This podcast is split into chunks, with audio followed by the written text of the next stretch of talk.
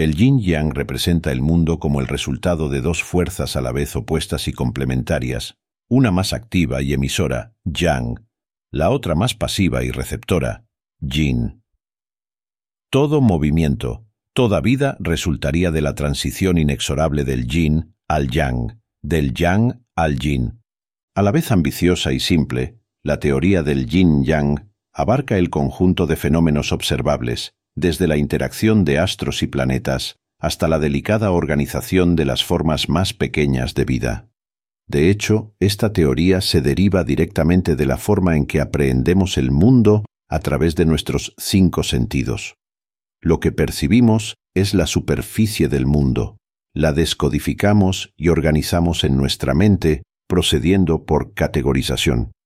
Definimos y calificamos todo, formas, objetos, seres vivos, relaciones, estados de ánimo, síntomas de enfermedades. Procedemos por comparación. Así, es difícil hablar del calor sin conocer el frío, reconocer la luz si se ignora la oscuridad, definir la sequedad sin haber sentido la humedad, etc. Así como la energía y la materia son indivisibles, así como una hoja tiene un anverso y un reverso, el yin-yang abarca las dos componentes de todo lo que se manifiesta. El yin y el yang se oponen. El yin y el yang se complementan. El yin y el yang son inseparables. Todo es o yin o yang, temporalmente. Imaginemos que en un hermoso día de verano descendemos a una cueva. Cuanto más nos adentramos en las profundidades de la tierra, más notamos que la cueva es fresca, oscura, húmeda y silenciosa. Estas son las cualidades del mundo opaco e interior de la Tierra que obstaculiza la luz y el ruido, recoge el agua que se filtra y mantiene una temperatura fresca y constante. Si apagamos las luces de nuestros cascos y evitamos hacer ruido, el tiempo parecerá suspendido nos quedarán como únicos puntos de referencia temporal los ritmos de nuestros latidos cardíacos y nuestra respiración. Si volvemos a la superficie bajo el sol exterior, seremos inundados de luz y calor, y el ruido de la intensa actividad de la fauna y los humanos puede volverse ensordecedor. El mundo denso, opaco, interior, oscuro, húmedo, silencioso y estable de la Tierra es yin como la opacidad de las nubes que filtran la luz y traen la lluvia a la cara más fría de la montaña. El mundo exterior, aéreo, cálido, seco, luminoso y cambiante del cielo, es yang, como la cara de la montaña expuesta al viento, que se transforma a lo largo de la trayectoria del sol de este a oeste. El carácter chino que designa al yang representa el lado de una montaña expuesto a la luz, al calor y al viento. El carácter del yin representa el lado de la montaña en la sombra de las nubes, donde es más fresco, más oscuro y más húmedo. Yin y yang, sin embargo, no representan una realidad estática, sino una tendencia particular. El cielo está arriba, los alientos más puros ascienden y se difunden. Estas son cualidades yang. La tierra está abajo, los alientos más gruesos y turbios descienden y se concentran. Estas son cualidades yin. Yin y yang son, por lo tanto, un movimiento perpetuo. La expresión de las polaridades yin o yang nunca es estable, solo existe como dinamismo. Yin y yang se oponen constantemente y pasan gradualmente por diferentes fases de crecimiento y decrecimiento, según ciclos generalmente predecibles. La oscuridad y el frío de la noche y el invierno alternan con la luz y el calor del día y el verano. El frío y la oscuridad favorecen la condensación, la contracción, el reposo, el repliegue hacia el interior, mientras que la luz y el calor favorecen la expansión, la actividad y los intercambios. Las relaciones entre el yin y el yang son inconstantes y siempre están en oposición, pero la alternancia cíclica da la impresión de un equilibrio entre el yin y el yang. En total, el yin y el yang parecen tener fuerzas iguales, pero su relación se asemeja a la sucesión de cimas y valles de una montaña rusa, A pesar de ser una idea tan conocida, el yin y el yang solo aparecen en una línea del libro central del taoísmo, el Dao de Jing. Y sin embargo, es esencial para el taoísmo y, de muchas maneras, es intercambiable con el Dao mismo. El yin yang es, por lo tanto, una guía para este camino. Es un indicio y un poste indicador de cómo es el Dao. De hecho, en gran parte del taoísmo, el yin yang y el Dao son intercambiables. La única línea del Dao de Jing que menciona explícitamente la idea dice, un yin con un yang se llama Dao. El yin-yang es la idea de que hay una dualidad en todo. Pero en lugar de ser un tipo de conflicto que opone o destruye dos rivales, el yin-yang sostiene que hay una gran armonía por descubrir en el contraste entre las cosas.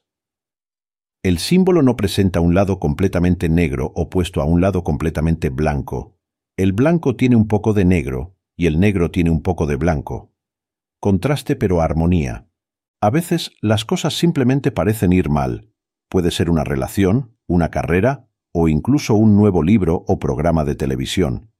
Es como si todo fuera una tarea, donde tienes que esforzarte enormemente solo para seguir adelante.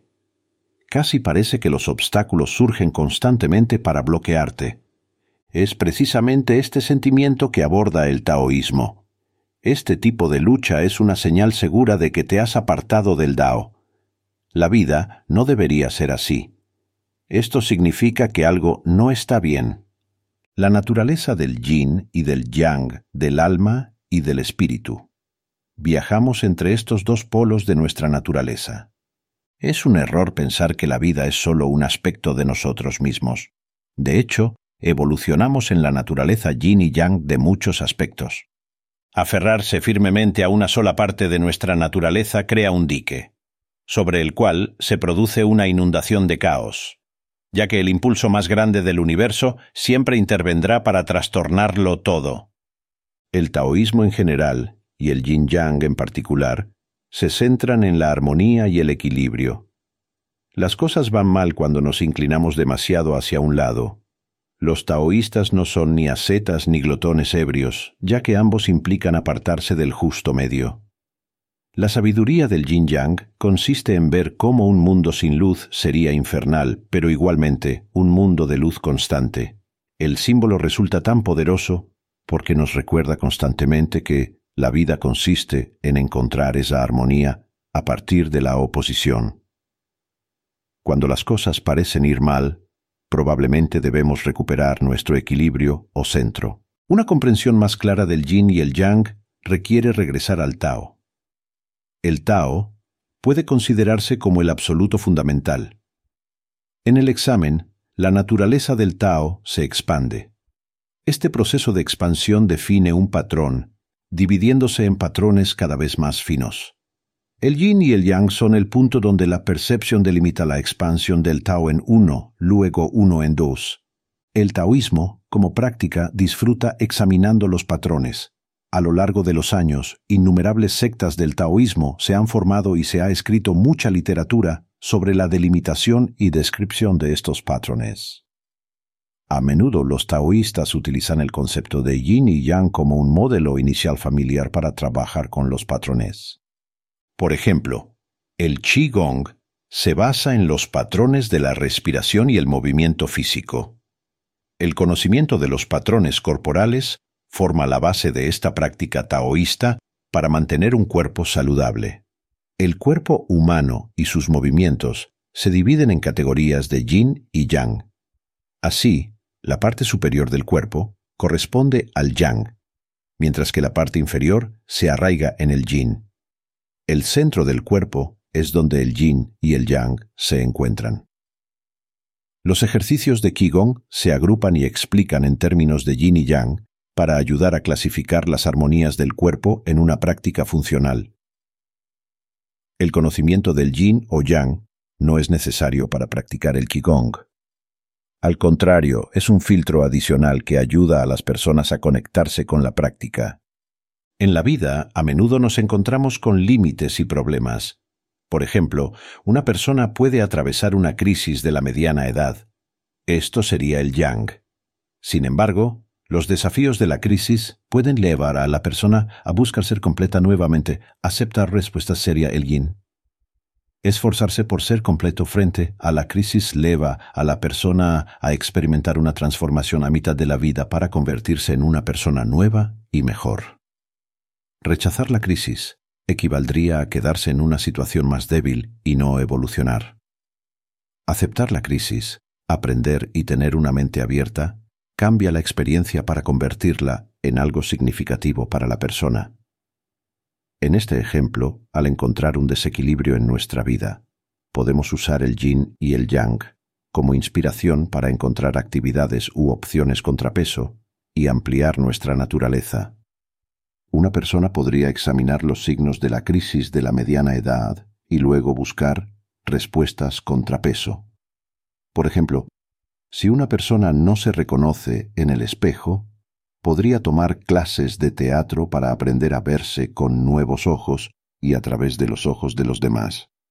Recordemos que, frente a los desequilibrios, el yin y el yang nos inspiran a encontrar respuestas equilibrantes para ampliar nuestra naturaleza y recuperar nuestro centro. Gracias a todos por su creciente apoyo. No duden en compartir sus reflexiones y experiencias en los comentarios a continuación. Hasta pronto.